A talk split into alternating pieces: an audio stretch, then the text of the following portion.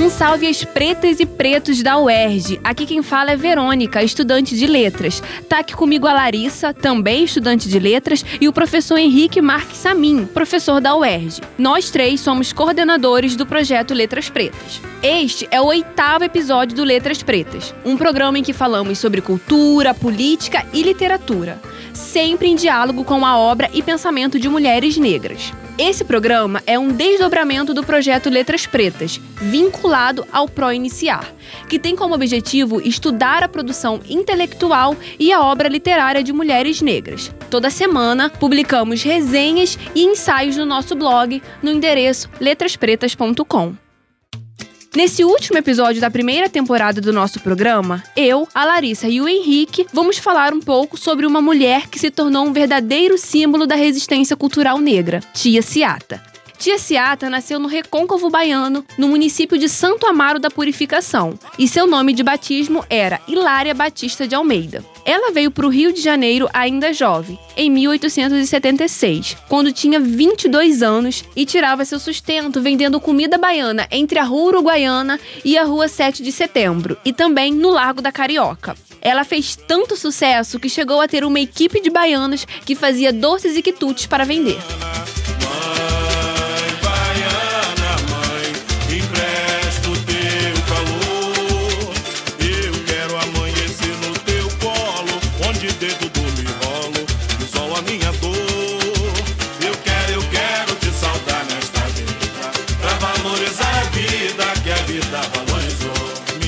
Nesse sentido, a tia Ciata se tornou parte de uma tradição que já existia no Rio de Janeiro. É só a gente lembrar das imagens de Debré, por exemplo, na primeira metade do século XIX, que mostravam as baianas com seus tabuleiros. Mas foi em sua casa, perto da Praça 11, que tia Ciata criou um verdadeiro foco de resistência cultural no Rio de Janeiro.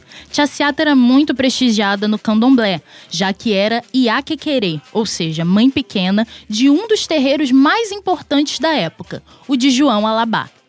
Segundo se contava, a sua ligação com os orixás foi o que permitiu que Jaciata curasse Venceslau Braz, que foi presidente do Brasil entre 1914 e 1918. Ele tinha um ferimento na perna que não melhorava. Jaciata receitou um tratamento à base de ervas que em três dias resolveu o problema. Em retribuição, Venceslau Braz nomeou o marido de Tiaciata, João Batista, para um cargo no gabinete de polícia. Essa ligação com a polícia permitiu que Tiaciata fizesse de sua casa um local de resistência, num contexto de muita perseguição ao samba e às religiões afro-brasileiras. Acontece que Tiaciata sempre fazia festas em homenagem aos orixás, principalmente em homenagem ao Oxum, de quem era filha. Essas festas eram reprimidas pela polícia, mas como o próprio marido da tia Ciata era policial, nas festas organizadas por ela, os policiais funcionavam como seguranças. Essas festas sempre terminavam em pagodes, como na época se chamavam as festas entre amigos, com comida e com bebida.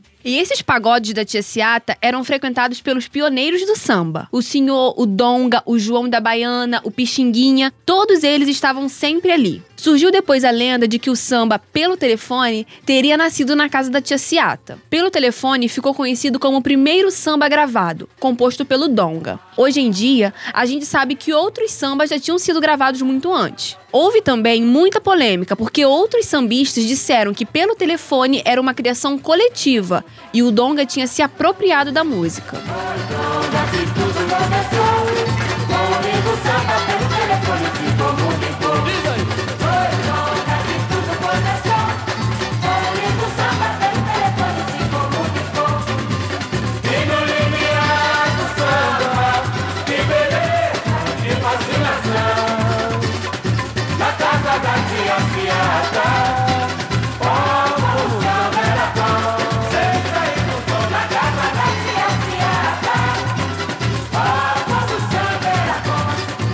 Os relatos dizem que nas festas organizadas pela tia Ciata, tinha baile na sala de visita, samba nos fundos da casa e batucada no terreiro.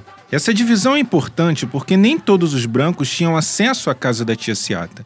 Ali só podiam entrar os brancos que eram aceitos pelas baianas. O espaço do samba era dos pretos, das famílias negras que vieram da Bahia para o Rio de Janeiro no período pós-abolição. E também é importante lembrar que nessa comunidade baiana que se estabeleceu no Rio, na segunda metade do século XIX, houve outras tias que foram lideranças ao lado da tia Ciata. Tinha a tia Prisciliana, mãe do João da Baiana, a tia Amélia, mãe do Donga, tia Bebiana, tia Sadata e muitas outras. A última dessas matriarcas foi a tia Carmen do Chibuca, que morreu centenária, morando ainda perto da Praça 11.